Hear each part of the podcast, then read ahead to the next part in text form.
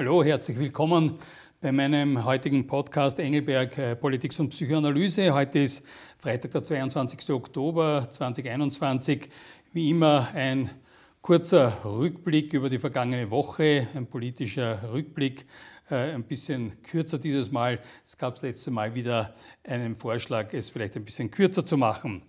Äh, Thema ist weiterhin schon auch meine Beobachtungen dieser, sagen wir, bisschen auch krisenhaften Situation mit dem äh, Rücktritt, Beiseitetreten von Sebastian Kurz und meiner Beobachtung, äh, wie viel an Hass und äh, Niedertracht, Gemeinheiten da schon auch weiterhin auftreten in sozialen Medien, auch in Aktionen.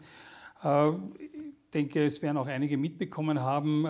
Ich fand also zwei besonders dramatisch, zwei Ereignisse, das eine ist, dass im Burgtheater gemeinsam, also sozusagen eine Koproduktion zwischen Burgtheater und Burgtheaterensemble und der Standardredaktion, es eine Lesung der Chatprotokolle gab äh, und das eigentlich, während ja doch inzwischen klar geworden ist, dass das eigentlich private ähm, Korrespondenz ist, die nicht in die Öffentlichkeit gehört äh, und äh, eigentlich sogar verboten ist. Aber ähm, Trotzdem wird das in aller Öffentlichkeit gelesen, ähm, äh, fast mit einem Anflug an, an Stolz oder ich sage mal stolzer Selbstgerechtigkeit. Äh, ich finde das sehr problematisch. Ich glaube, dass das das Klima vergiftet. Ich finde auch die, diese, diesen Anspruch an sich selber, äh, sich da über das Recht auch zu erheben und ähm, äh, sowas abzuhalten, halte ich für sehr problematisch. Äh, ist eine, äh, so eine moralische Überheblichkeit, die man mitunter immer wieder äh, bei solchen Zeitungen wie dem Standard oder auch dem Burgtheater erlebt. Man darf auch nicht vergessen, eigentlich auch auf Kosten der Steuerzahler. Ich meine, das Burgtheater ist ein hochsubventionierter Betrieb. Ich gehe davon aus, dass die Ensemblemitglieder das ja nicht gratis gemacht haben und, oder zumindest im Rahmen ihrer äh, äh, sagen Gehalt oder Anstellung. Äh, also ist ein Ding, wo ich denke, das sehr problematisch ist, wurde auch kritisiert. Das zweite ist, glaube ich, noch schlimmer im Volkstheater, ein Theaterstück mit dem Titel Zertretung, erstens Kreuzbrechen oder so alle A, hm, Schimpfwort abschlachten. Also ein Andreas Kohl wird geköpft, Peter Handke durch einen Fleischwolf gedreht, Andreas Gabalier in einen Sarg mit Ratten genagelt. Und irgendwie, äh, um das Ganze noch zu toppen, äh, dürfen dann die Zuschauer auch auf äh, Schießbudenfiguren schießen, unter anderem Sebastian Kurz. Äh, ich finde das ähm, absolut unerträglich. Ich finde das auch extrem schlecht für die österreichische politische Kultur denke, wir fordern immer wieder ein, dass wir uns als äh, letztlich Verantwortliche in einer Gesellschaft äh, schon auch dieser Rolle und der Verantwortung bewusst sein sollten. Äh, und das noch dazu in, gerade in einer Zeit, wo vergangene Woche, wie Sie sicher wissen oder viele wissen sollten, dass zum Beispiel ein Abgeordneter, eine, ein Politiker in Großbritannien von äh, jemandem erstochen wurde, ermordet wurde. Also, äh, und das ist nicht das erste Mal. Also ich denke, die Gewalt gegen Politiker nimmt zu. Und äh, da halte ich es einfach für nicht nur geschmacklos, sondern schon nachgerade auch für gefährlich, äh, wenn äh, zum Beispiel dann Zuschauer animiert werden, auf Politiker zu schießen, auch wenn es nur symbolisch ist und äh, äh, Schießbodenfiguren äh, aber ich halte das für problematisch. Was ich noch beobachtet habe, ist äh, zum Beispiel auch in den Medien im ORF ein Auftreten nacheinander von Matthias Strolz, äh, von Irmgard Gries, Christian Kern, also alles Politiker, die ja schon sozusagen abgehalftert sind, also gar nicht einmal aktiv tätig sind, von denen bekannt ist, dass sie äh, in ganz starker, auch emotionaler Opposition zu Sebastian Kurz stehen. Äh, finde ich problematisch ein Stück, äh, auch vom ORF hinsichtlich der Objektivität oder des Objektivitätsgebotes, ähm, die nacheinander einzuladen in die ZIP 2. Besonders merkwürdig fand ich den Auftritt von Matthias Strolz, muss ich sagen, der ja durchaus ein, ein gescheiter und sozusagen intelligenter Mensch ist, aber da in einer Diskussionssendung am vergangenen Sonntag meiner Meinung nach total irgendwie übers Limit geschlagen hat und irgendwie sich da nur profilieren wollte, damit äh, das Ende von also das Karriereende von Sebastian Kurz zu verkünden und noch einmal und noch einmal und ich habe gedacht, irgendwie hat die Schallplatte äh, einen Kratzer und, äh, und hängt. und dann auch noch, um das noch zu toppen, dann sich auch eigentlich in sehr peinliche Widersprüche verwickelt hat. Ich fand es interessant, dass er eben gesagt hat, dass er ja 2016 Gespräche mit äh, Sebastian Kurz äh, und im Übrigen auch mit Irmgard Gries also geführt hat äh, über die Bildung einer gemeinsamen Plattform.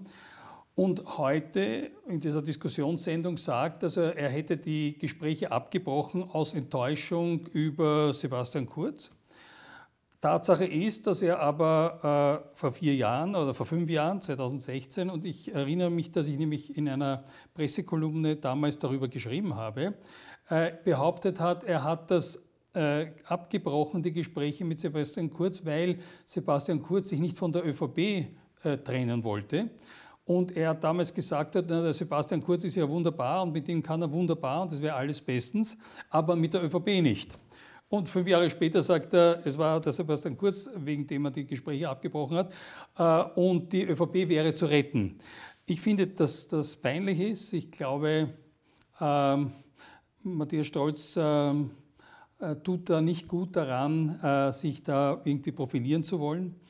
Und ich glaube, das, was dann überhaupt noch äh, das Tüpfelchen auf dem i war, dass er aus einem Vier-Augen-Gespräch zitiert hat äh, mit Sebastian Kurz, äh, wo ich überhaupt das nicht sehr elegant finde, über ein Vier-Augen-Gespräch zu berichten in der Öffentlichkeit und schon gar nicht, wenn der noch dazu dann auch nicht da ist. Also ähm, fand ich also insgesamt einen sehr, sehr unglücklichen und uneleganten Auftritt von Kollegen oder ehemaligen Kollegen Strolz. Äh, wenn wir aber schon von Eleganz sprechen, äh, kann ich, glaube ich, auch äh, unseren Koalitionspartner, allen voran Werner Kogler, nicht ganz auslassen.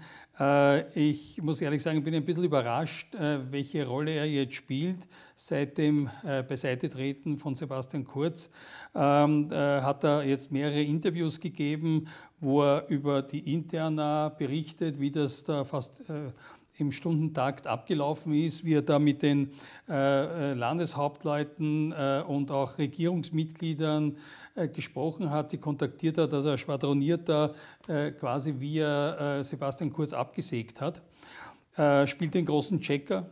Ich finde das nicht gut. es ist erstens einmal nicht sehr elegant und passt eigentlich auch nicht zu einem staatsragenden Politiker. Es ist ein billiger Triumph, den er da, glaube ich, auch äh, ausspielt, aus welchen Gründen auch immer. Ähm, ich glaube, dass das ihm nicht gut tut und man kann sich vorstellen, natürlich auch dem Koalitionsklima nicht gut tut. Noch viel schlimmer äh, ist dann zum Beispiel jemand wie die Kollegin Tomaselli, die äh, wirklich schamlos auf sozialen Medien gegen ÖVP-Politiker hetzt und, und äh, äh, ätzt. Ähm, ich muss sagen, also dass sich da nicht geniert. Äh, es wird, sie wird durchaus sogar auf Twitter, ja, man kann es nachlesen, äh, von Leuten quasi ermahnt, ob sie irgendwie vergessen hat, dass die Politiker, die sie da kritisiert oder äh, durch den Kakao zieht, eigentlich ihre Koalitionspartner sind. Ja, jetzt würde ich Sie auch gerne daran erinnern, dass sie da über ihre Koalitionspartner spricht, die schon auch, glaube ich, auch ein gewissen Anspruch auf einen äh, gewissen Respekt auch haben und äh, wo sie auch bedenken sollte, äh, dass wir ja letztlich Partner sind. Äh, und äh, das gehört auch schon ein bisschen gepflegt. Ähm, und äh, sagen wir so, es ist nicht sehr zweckdienlich, wenn man einen Partner ständig mit dem sagen, Stellwagen ins Gesicht fährt. Wie immer möchte ich aber mit, mit etwas Optimistischem auch schließen. Und, ähm, und zwar ist das dass ich meinen Eindruck auch wiedergeben möchte über Sebastian Kurz, den ich ja doch auch äh, jetzt ein paar Mal auch persönlich erlebt habe, dem das natürlich alles sehr nahe geht, aber gleichzeitig äh, muss ich sagen, äh, finde ich es unglaublich beeindruckend, mit welcher Standfestigkeit und, und innerer Kraft er das übersteht und durchsteht. Ich glaube, es ist auch sein Gefühl ähm, äh, sagen der Gerechtigkeit, die er, die er einfordert, die ihm da auch sehr stützt und gleichzeitig natürlich auch die Unterstützung, Beistand, Solidarität von uns allen, also im ÖVP-Parlamentsclub und, und so weiter. Ähm, äh, es fragen mich immer wieder Leute, wie es äh, Sebastian Kurz wohl geht, haben auch sogar hm, Sorge um seine physische, psychische Gesundheit, äh, äh, der, äh, auch Gesundheit seiner Frau oder seiner Partnerin und jetzt auch dem äh, kommenden Kind. Also seine Partnerin ist ja auch äh, schwanger. Ähm, äh, ich fand das auch sehr sympathisch, dass sich doch, doch sehr viele Leute auch sorgen um Sebastian Kurz und kann aber nur sagen, jetzt auch optimistisch ähm, vorausblickend, dass er äh, das äh, wirklich mit großer Entschlossenheit äh, sagen, durchstehen möchte und auch ähm, entkräften möchte und kann nur sagen, er verdient da nicht nur vollen Respekt, sondern auch Unterstützung von uns allen. Zum Schluss auch ein Kulturtipp, wie auch jede Woche inzwischen. Er war gestern äh, durfte ich ein wirklich fantastisches Konzert miterleben, im, dieses Mal im Musikverein. Äh, es waren die Wiener Symphoniker unter dem Dirigenten Andres Oroso Estrada. Äh, und äh, was auch immer, also ich muss sagen, ich habe auch ein großes Faible für äh, Musikstücke mit Chor. Also der großartige Chor vom Singverein der Gesellschaft der Musikfreunde in Wien, Josef Haydn, ein Klassiker, die Jahreszeiten. Also kann nur sagen, es ist ein wunderbares Erlebnis. Jetzt ist natürlich, ich weiß nicht, ob das jetzt auch noch einmal aufgeführt wird, aber das, was ich beobachte momentan, ist, dass großartige Konzerte stattfinden, sowohl im Musikverein als auch im Konzerthaus. Und was ich aber auch beobachte, ist, dass sie nicht ganz ausverkauft sind. Das heißt, es gibt immer Plätze frei. Ich denke, nutzen Sie die Gelegenheit. Aus meiner Erfahrung es sind solche Konzerte immer komplett ausverkauft. Ich denke, dass das vielleicht damit zu tun hat, dass noch nicht so viele Touristen auch wieder da sind, die ja oft dann natürlich auch in diese Konzerte gehen. Daher mein Tipp, nutzen Sie diese Zeit und äh, Gehen Sie jetzt in diese wirklich äh, grandiosen Konzerte, die wir in Wien äh, haben. Äh, und äh, ich äh, äh, glaube auch, dass die Preise nicht so dramatisch hoch sind und eben es immer wieder Restkarten gibt. Das wäre es jetzt für heute in aller Kürze. freut mich, dass Sie dabei waren. wünsche Ihnen ein schönes Wochenende und freue mich, wenn Sie nächste Woche wieder dabei sind bei meinem Podcast Engelberg Politik und Psychoanalyse. Auf Wiedersehen.